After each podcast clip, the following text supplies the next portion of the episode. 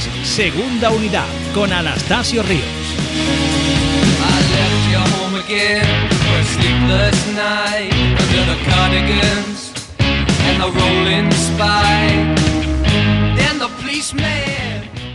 Hola amigos, bienvenidos a Segunda Unidad. En el podcast de esta semana repasaremos la actualidad del COSUR Real Betis después de caer nuevamente en Barcelona ante el Barça con Sergio Ávila de ABC de Sevilla y repasaremos también el resto de resultados de todos los equipos sevillanos con mucho ojo en la situación del Club Baloncesto Morón con tres partidos para acabar la primera fase de la Les Plata. ¡Empezamos! Vamos ya con esos resultados de la jornada número 18 en la Liga Andesa, en la ACB.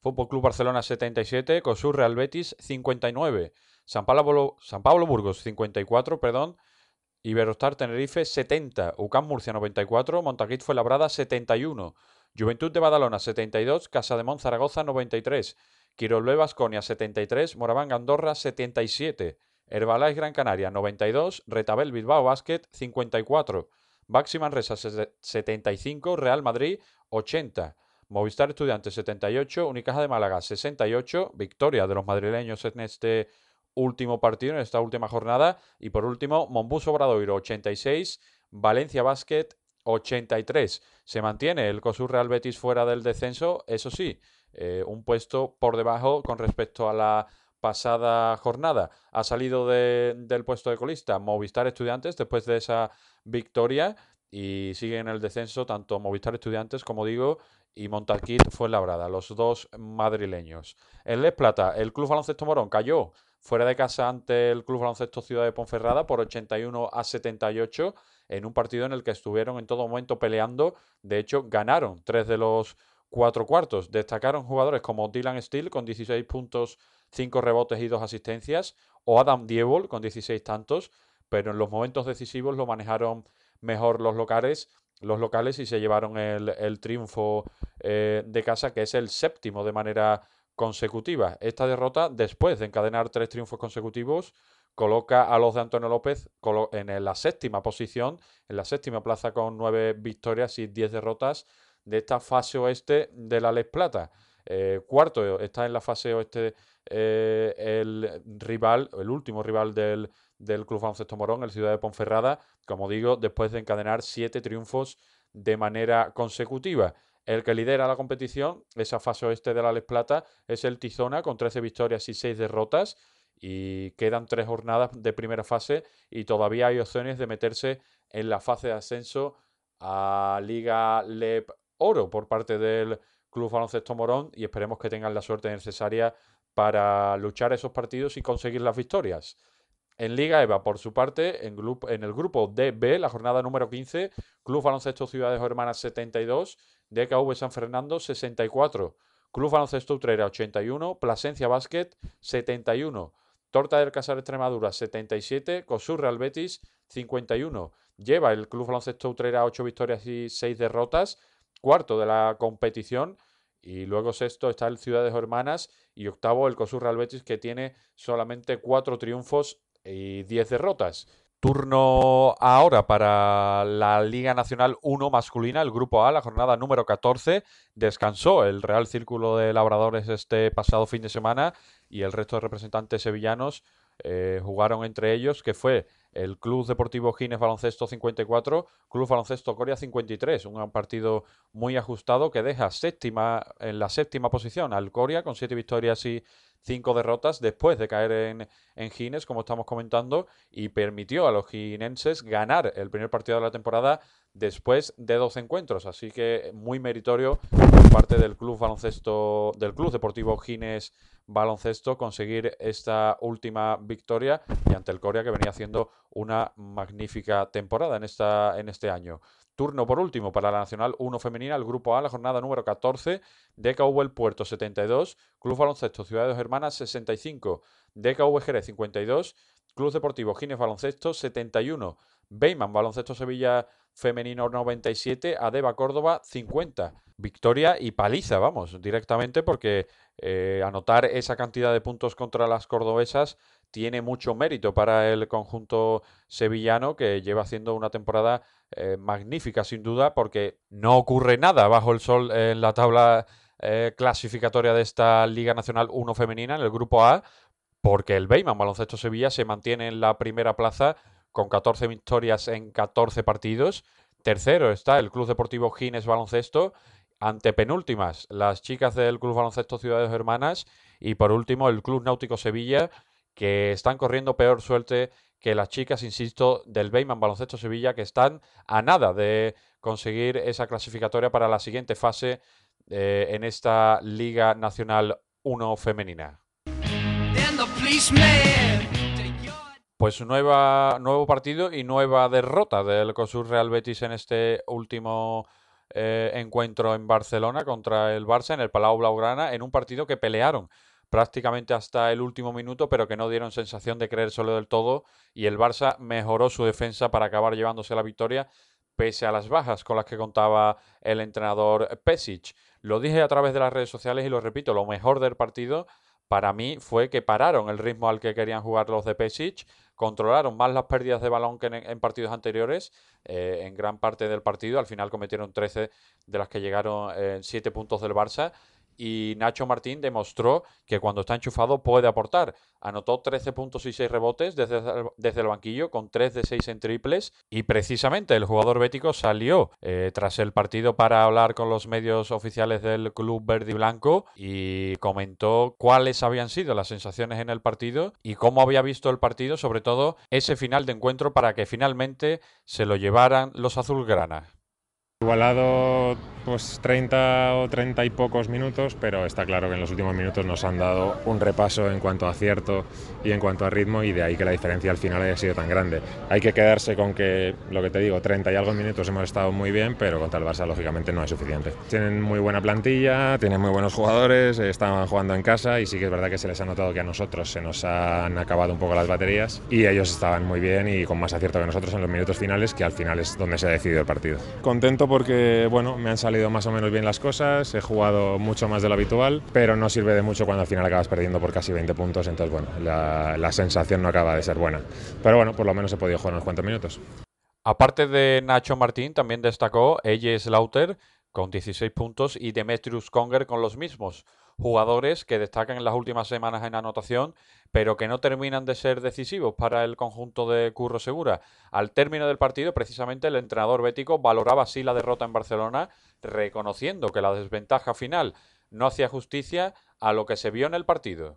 A pesar de, cómo se ha, desarrollado, creo que ha tenido pues finalmente una ventaja más amplia de lo que hemos, hemos merecido durante muchos minutos y creo que al final pues eh, las pérdidas, su acierto final y su superioridad física pues ha hecho que esa brecha en los últimos minutos pues, pues haya sido, como digo, más amplia de lo que durante muchos minutos hemos demostrado. Creo que el equipo eh, ha enfocado el partido de la mejor manera posible. Hemos sido, yo creo que, que mm, valientes en el planteamiento y, y después no, no acertados en, algunos detalles de la ejecución, pero bueno, hemos tenido la opción de, disputar el partido hasta que pues, su superioridad nos ha dominado y como digo, nos llevamos una derrota que jugar aquí requería hacer muchas cosas bien para ganar y hemos hecho algunas y no muchas, con lo cual pues al final una, una victoria merecida del Barcelona y nosotros pues desde ya pensando en el siguiente partido. Otro asunto fueron las bajas del Barça. Pesic no pudo contar con Mirotic, ni Higgins, ni Delaney. El técnico granadino del COSUR Real Betis lo tiene muy claro.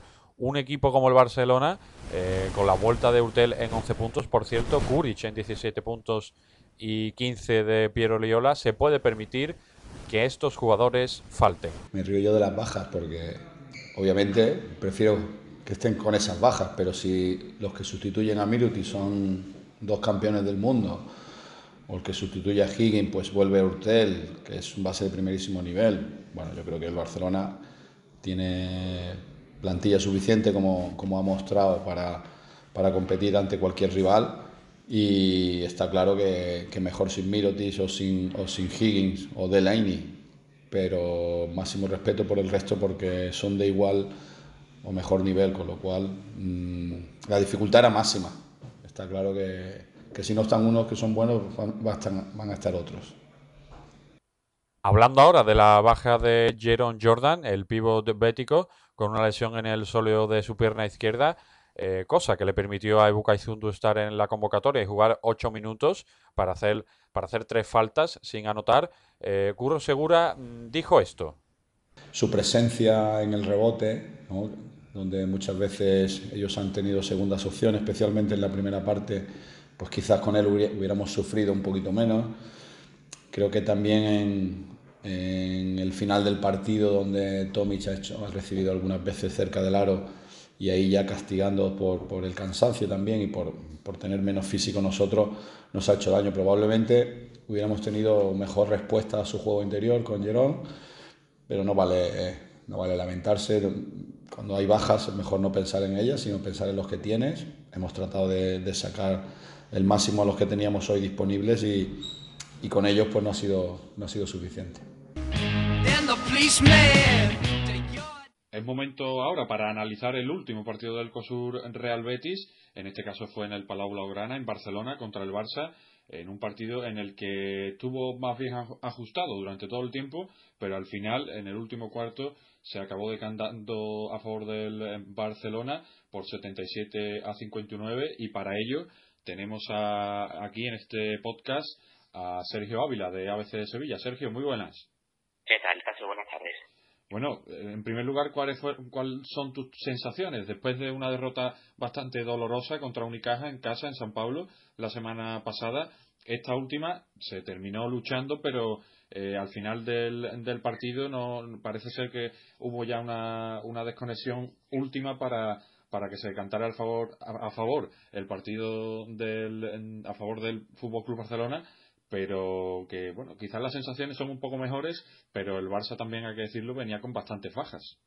Creo que lo has explicado bastante bien, ¿no? Queda la sensación agridulce, ¿no? Se pueden hacer las dos lecturas, ¿no? La del vaso medio lleno, que el equipo, la verdad, compitió muy bien durante tres cuartas partes del partido, hasta aproximadamente el minuto 34, 35, cuando se vino definitivamente abajo o mirar el vaso medio vacío y analizar, digamos, el roster con el que salió el Barcelona y es verdad que está plagado de jugadores espectaculares, de un gran nivel, de campeones del mundo y tal, pero bueno, faltaba Mirotti, faltaba Gireini, faltaba Higgins, que hizo un partidazo aquí en la primera vuelta en San Pablo, con lo cual se supone que el, el potencial del Barça pues estaba estaba mermado, aunque también lo estaba, eh, eh, estaba el del Betis, perdón, con, con la baja de Jeron Jordan pues eso, te queda la sensación agridulce de que podía haber sido no fue. Creo que al Betis le faltaron puntos, eh, le faltó mantener la dureza mental cuando el balón quema en los minutos finales, los 5, 6, 7 minutos finales, en los que el Barça siempre aprieta cuando está en el Palau, aunque sea en este tipo de partidos en los que parece que está, pero no está, que va, que viene.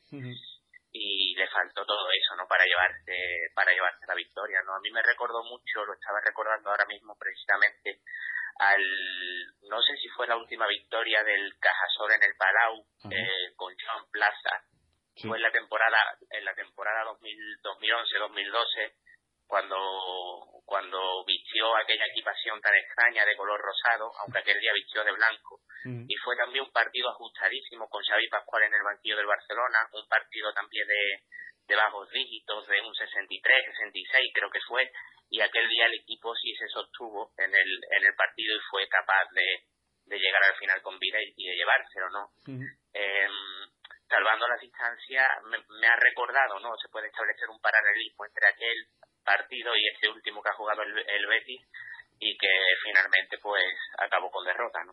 Sí que es verdad que las anotaciones, eh, viendo a lo que estamos acostumbrados en este último tiempo en el, en el mundo del baloncesto, es algo, eh, bueno, una anotación bastante baja y eso yo también creo que es de destacar que el ritmo de, de partido quizás eh, lo manejó bien el, el cuadro de, de Curro Segura, sabiendo también que el Palau este año no está siendo tampoco algo inexpugnable como puede ser en, en anteriores en anteriores años, pero claro, en calidad sin duda se, terminó imponiendo eh, los de Pesic. Y hablando ya de nombres propios, Demetrius Conger, Eje Slaughter fueron los máximos anotadores con 16 puntos cada uno. Eh, parece que, que, son los únicos que, que, tienen tantos puntos en las manos. Decías antes que, faltaron puntos que destacan en los últimos encuentros también en esa parte anotadora. Eh, Conger contra Unicaja anotó 21 puntos también, pero, pero falta alguien más, ¿no? Que, se sume a, esa, a esa fiesta y que, o que ellos sean todavía más decisivos, ¿no? Es difícil que vayan a ser más decisivos, me parece a mí. Yo creo que Conger, eh, no sé, se le podrán criticar cosas, pero a mí me parece que ese jugador desde la marcha de Casey Rivers ha dado un paso adelante muy importante. Podrá gustar más o menos, a veces peca un poco de individualista, de individualista, pero hay otras veces en las que el jugador ve al hombre liberado, al compañero liberado y le da el balón. Y yo creo que está manteniendo un nivel bastante alto. Y es Lauter, con sus irregularidades, que también las ha tenido durante la temporada, y yo creo que fue uno de los más afectados, entre comillas, por la marcha de Rivers, porque ya todas las defensas se, se enfocaron en él yo creo que más o menos también está a su nivel, así que como dice, falta, digamos, la tercera pata del banco, ¿no? O incluso dos patas más, ¿no? El otro día, pues en el Palau, mmm, Nacho Martín con minutos, yo creo que dio un rendimiento bastante bueno. Sí, sí. Fueron 13 puntos y 6 rebotes. Yo creo que ese jugador al, algo Surbetis le vale en la, en la rotación perfectamente. A mí me cuadra, por lo menos, ¿no? Por lo menos si da el rendimiento que dio, que dio el otro día en, en Barcelona, ¿no? Pero eso, es lo que tú dices, yo creo que falta, eh, no sé, un, jugador que ofrezca eh, puntos con regularidad en todos los partidos, ¿no? Eh, creo que fueron 59 en, 59 en el, en el Palau, 66 contra el Unicaja y hace poquito he estado viendo que creo que de los últimos nueve partidos, en solo tres ha superado el Betis la frontera de los 75 puntos a favor, ¿no? Sí eh, la estadística en baloncesto dice muchas cosas, ¿no? Oculta otras tantas, también es verdad, pero yo creo que ahí eh, el Betis está evidenciando que necesita puntos, ¿no? Quizá con Jerome Jordan en el Palau la película habría sido otra, pero pero eso ya no lo sabremos, ¿no? Porque también podría decir el Barcelona y con Mirotes y con Delaney también, ¿no? Entonces, claro, ponemos en el, en el mundo de la hipótesis, ¿no? Y de lo que pudo ser y no fue, ¿no?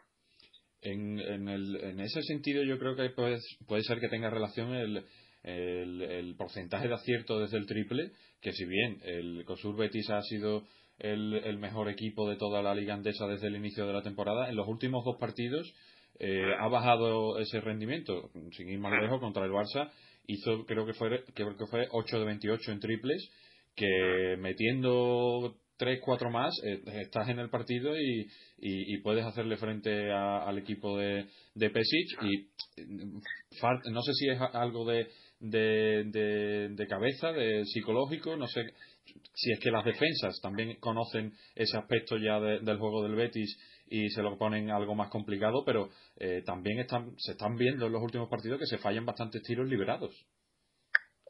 Sí, yo creo que influye un poco de todo, ¿no? Una lectura del tema un poco compleja porque ahí puede faltar a veces movimiento de balón, puede faltar, como tú has dicho, eh, afinación de los tiradores en, los en los tiros liberados, eh, puede fallar que en los dos últimos partidos Jerome Jordan en uno no ha estado y en otro tampoco prácticamente estuvo porque el Unicaja lo borró del, lo borró del mapa y al faltar una referencia interior, pues es evidente que la defensa se, focaliza más en el perímetro, con lo cual la dificultad para, para los, eh, los jugadores exteriores es mucho mayor, ¿no? Entonces yo creo que falta ahí un poco de todo, ¿no? Eh, y claro, puede ser que también falta que también falte una tercera referencia en el perímetro, ¿no? Hemos hablado de Conger, hemos hablado de Slaughter y, y bueno, ahí están buscando en el, en el mercado la figura de seguramente un prestirador, ¿no?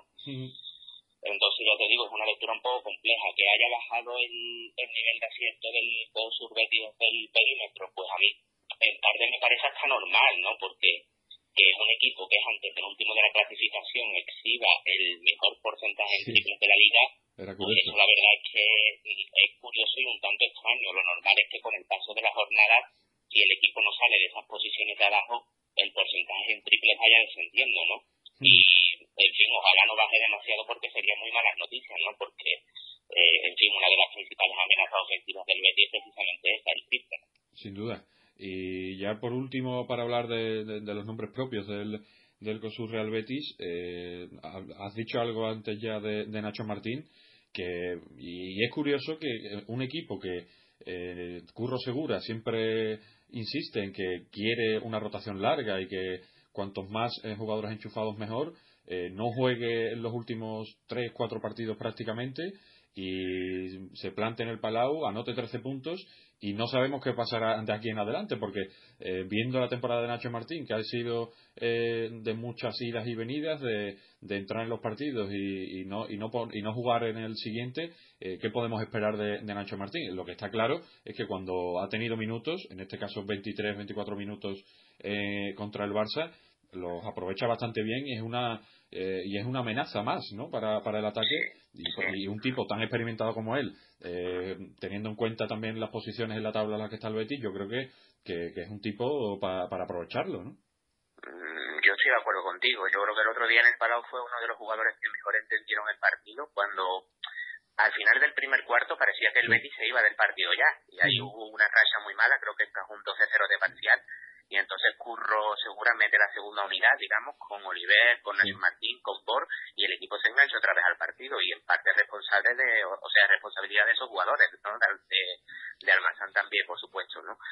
Entonces lo de Nacho Martín a mí, la verdad, me lleva extrañando durante toda la temporada, porque como tú dices, es un jugador con talento, con capacidad, que viene a hacer una gran temporada en Zaragoza, eh, y cuya experiencia me parece que le puede venir muy bien al equipo en la situación clasificatoria en la que está, ¿no? Igual que ocurre con el caso de Oliver, por ejemplo, ¿no? Y tampoco, la verdad, se me olvidó antes comentar cuando hablábamos del tema del tiro exterior, eh, en Eslionia la verdad es que mm, ha, perdido puntería, ha perdido puntería y lleva, la verdad, muchos partidos desaparecidos, ¿no? Cuando al principio de la temporada la verdad es que era un arma letal desde el perímetro, se le dabas el balón solo, ¿no? Entonces, claro, que con ese rendimiento de Eslionia aunque esté utilizando eh, el entrenador a Whittington en el puesto de cuatro como segundo cuatro en estos momentos, pues la ausencia de Nacho Martín yo al menos no la termino de comprender, a no ser que por motivo físico el jugador no haya estado, no lo hayan visto bien en los entrenamientos, eso la verdad es que lo desconozco, ¿no?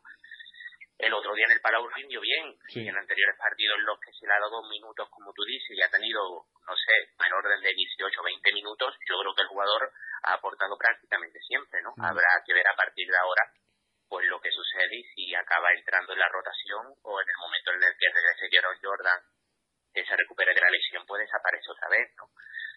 Mm, mi opinión coincide con la tuya. Yo, creo que es un jugador bastante válido para este post vaya. Sorprende, sorprende la, situación, más teniendo en cuenta, insisto, porque eh, se veía en, en San Pablo, en el partido contra Unicaja, en tiempos muertos, en los que prácticamente no formaba parte ni, ni del corro de, las explicaciones que daba Corro Segura y en el siguiente partido eh, juega 23 minutos, casi 24 y hace esos números. Pero bueno, a ver lo que, lo que va a de hecho, de hecho, estaban llegando también voces de Valladolid anunciando un posible interés del Carramimbre por, por, llevárselo ¿no? en el mercado de invierno ¿no? para intentar el ascenso a la CB. ¿no? Entonces, claro, lo normal es que un jugador así, con ese cartel que tiene todavía, a pesar de la edad que tiene, pues lo normal es que si no juega, si no aparece la rotación, ese jugador esté en la rampa de salida para para situarse pues como fichaje de cualquier otro tipo, no es lógico. El que sí está claro está en la rampa de salida es Ebuka Izundu, que bueno, entró en la, en la rotación y entró en la, en la convocatoria por esa lesión en el suelo de, de Jerome Jordan, jugó ocho minutos, cometió tres faltas, pero eh, parece claro, ¿no? Que no, que no tiene sitio lo peor no son las faltas, sino el tipo de faltas que comete, ¿no? Que mm, no termina de aprender, porque yo creo que las tres faltas se las pudo perfectamente haber ahorrado, por lo menos dos de las tres, ¿no? Entonces, claro, con esas limitaciones es difícil que un jugador pueda entrar en una rotación de un equipo ACB en estos momentos, ¿no? Eh, muchos creímos o se pensaba que podía ser, digamos, una segunda parte de Lecumbe, pero la verdad es que se está demostrando que no, ¿no? Igual el Alepor funcionaría, pero pero aquí no está funcionando ni, mucho menos, ¿no? Además yo pienso en ese sentido que es un perfil de jugador que se repite respecto a Nian, ¿no? O por lo menos un perfil muy parecido, ¿no? Sí, se parece, claro. Entonces, eh, han traído a Jerón, que es un jugador mucho más completo que él, y yo creo que si no se hubiera lesionado Jerón, pues posiblemente Isundu ya habría abandonado la disciplina del club, ¿no? Y en el momento en el que tengan que hacer o en el que acometan el fichaje del exterior que les falta, pues lógicamente habrá que hacer un, corte de jugador porque no puedes tener tampoco con una sola competición a 14 jugadores en plantilla, ¿no? Es normal, ¿no? Recuerdo que le pregunté a Juanma Rodríguez hace un par de programas que, que si se quedó con la sensación de, de, poder haber contado con algún jugador del año pasado. Yo personalmente pienso que, que Tunde eh, en este Ecosur Betis no hubiera desentonado más de lo que ha hecho hoy Zundu realmente. Es todos nos dejó Tunde tan buenas sensaciones, sobre todo en la segunda parte de la temporada que hizo, en la que yo creo que a todos nos dio la sensación de que ese jugador aprendió muchísimo. Muchísimo, sí, sí. Mm, Incluso en tiros libres, recuerdo. Sí, sí, sí. Yo creo que mucho lo visualizábamos en, en la ACB, digamos, formando parte de la segunda unidad dándole energía al equipo en el juego interior a modo de revulsivo y a pesar de ser un dos metros pelado, pues muchos entendíamos, preveíamos, no sé, o lo suponíamos que, que podía haber funcionado, ¿no? ¿Por qué no? no? Pero claro, eso ya, como decíamos antes, no entra en el terreno de la especulación, de la hipótesis. Nunca nunca lo sabremos por lo menos este año, ¿no? Si el jugador podría haber dado rendimiento en la CB. Lo que está claro que Izundu, pues de momento, yo creo que el hombre todavía no no ha alcanzado el grado de madurez ¿no? para sentarse en la rotación de, un equipo de Liga Indesa todavía. Eh, y bueno, en este último partido también se notó la, la presencia de, de Oliver en pista, eh, que mm, si bien no, no está destacando en los últimos encuentros en la anotación, algo que ha hecho durante la temporada, eh, sí que se nota y esa mm, llegada desde el banquillo en los partidos se nota mucho su mano y que Nancy Paji que sigue en las mismas de toda la temporada. Hace dos buenos partidos, eh, parece que nos ilusionamos un poco porque es un tipo con mucha calidad y, muchas dotes físicas para destacar, pero al siguiente eh, se viene abajo. Sí, es un jugador intermitente. Mm, mm, apunta más, digamos, de lo que es de momento para la CESA, ¿no? Sí. No sé en qué partido dio 10 asistencias, fue contra el Gran Canaria, puede ser. Con Fuenlabrada, Fuenlabrada. ¿verdad? Ah, con Fuenlabrada fue, pues hizo un partidazo y luego con pues con Málaga, con Unicaja y con Barcelona pues nos ha visto es difícil también repartir sí, claro. en la CB, ¿no? Pero pero no se acaba de ver, digamos, ese jugador definitivo que necesita el equipo en el, en el puesto de base, ¿no? Creo que tiene limitaciones importantes en el tiro, tanto en el tiro libre como en el tiro exterior, y eso evidentemente pues eh, te limita y, y bueno, yo, creo, yo sigo pensando sigo pensando que en los finales de partido, en los finales de partido que estén muy apretados, y, Oliver tiene que estar en la pista. No sé si acompañado con Sitagi mm, o solo, pero yo creo que Albert Oliver, eh, sobre todo porque te va a asegurar el tiro exterior en un 90 y tantos por ciento de efectividad, ese jugador tiene que estar, tiene que estar en la, en la pista. Y Sitagi pues espera más continuidad. Vamos a ver si con el paso de los partidos eh, va aprendiendo, va eliminando, digamos, eso, va puliendo esos defectillos que tiene y el jugador va adquiriendo más peso porque el Betis lo va a necesitar en el, en el puesto de base. Y la, la, situación de, de Albert Oliver en pista también te podría asegurar un poco más de control de balón, que en las pérdidas sufre mucho también el equipo, pero bueno, veremos a ver lo que lo que va ocurriendo en, en, las próximas semanas. Próximas semanas en la que se enfrenta el, el Cosurreal Betis a San Pablo Burgos, el próximo fin de semana en San Pablo. Y, y luego visita, y luego visita al Real Madrid en el Wizzing Center. Eh, la, la, de San Pablo eh, es un partido que el equipo de Curro Segura debería sacar sí o sí para, para seguir en la pelea ahí abajo porque ya ganó esta última semana estudiantes y se están moviendo, ¿no? Están moviéndose para tratar de, de, de ganar los próximos partidos también. Yo creo que es básico, fundamental, sobre todo para, para las cabezas de los jugadores y, del cuerpo técnico, irse más tranquilo a la Copa con, bueno, el descanso de la Copa con, con una victoria más, ¿no? Y el partido contra el San Pablo Burgo es, es ese partido que hay que sacar, ¿no? De los dos que había en casa recientes, contra Unicaja y contra San Pablo Burgos había que sacar a uno de los dos al menos. No se pudo el de Unicaja y este lo tiene que sacar adelante, aunque bueno, la temporada del San Pablo Burgos es mejor que la del Unicaja incluso en Liga, ¿no? O prácticamente igual, ¿no? Entonces va a ser un partido evidentemente muy muy complicado, ¿no? Pero esa victoria al Betis no no se le puede no se le puede escapar porque luego tiene la visita al Real Madrid y normalmente en Madrid ya sabemos lo que lo que suele pasar y como tú has dicho los de abajo empiezan a apretar también pues la verdad ha despedido esta mañana a Cupinera el estudiante le pegó ayer un baño al, al Unicaja. O sea que Sí, sí. A mí, me cuesta, a mí me cuesta creer que dos equipos madrileños vayan a perder la categoría el mismo año, la verdad, me cuesta mucho creerlo. Sí, es y luego por y luego por abajo de la tabla se ha definido creo que un cuarteto de equipos que están en un pañuelo de una victoria prácticamente no porque luego ya creo que por arriba tienen no sé qué el Obradoiro yo creo que está por arriba con ocho victorias no me parece a mí no entonces bueno mm, digamos que el, el paquete de equipos que están abajo para, para repartirse las plazas de descenso yo creo que está ya bien definido. Entonces, esa es la batalla que tiene por delante el, el Betis hasta final de temporada.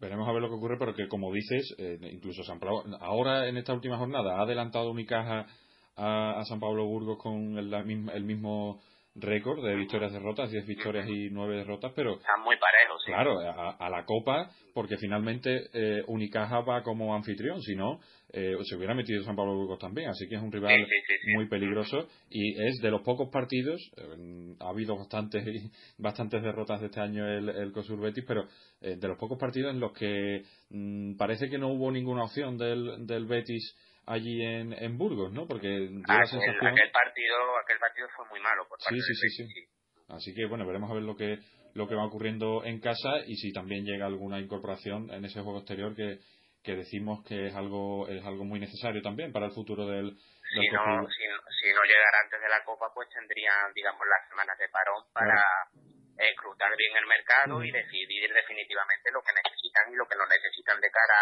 a lo que ya sería la recta final de, de la temporada prácticamente. ¿no? Bueno, Sergio, pues agradecerte tu presencia aquí una vez más. Eh, serán muchas más a lo largo de toda la temporada y cosa que, que agradezco mucho. Pues nada, gracias a ti, Ignacio. Un abrazo. Un abrazo, Sara.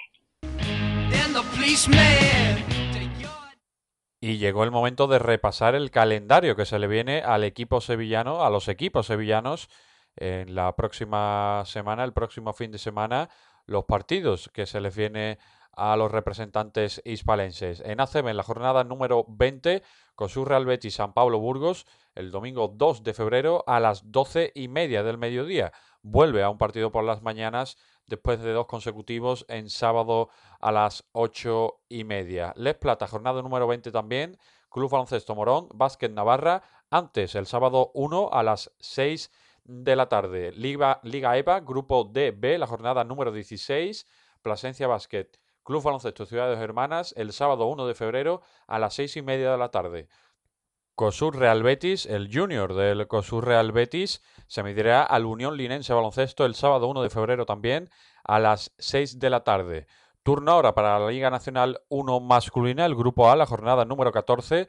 El Club Deportivo Gines Baloncesto descansará el próximo domingo. No lo hará el Club Baloncesto Coria, que se mide a la, gimnástica el sábado 1 a las 7 y media de la tarde.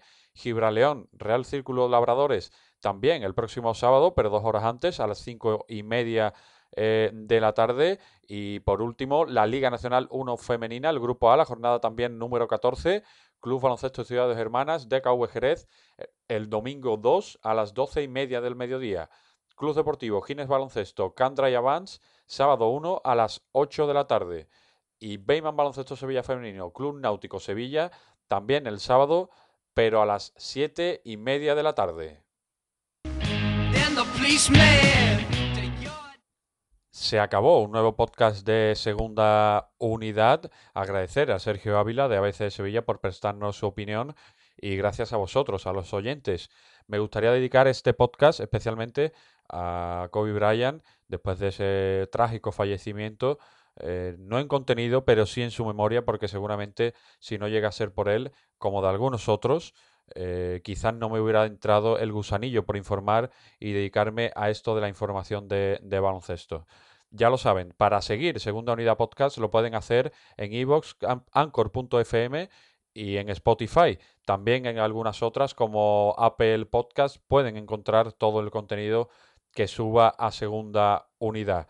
Por último, me pueden seguir a mí también en arroba tasio93 en Twitter. Ahí pongo todos los enlaces y toda la información acerca del mundo de la canasta y en mi página de Facebook, Anastasio Ríos. Hasta aquí el programa de hoy. Ya lo saben, tu baloncesto más local en un play. Adiós.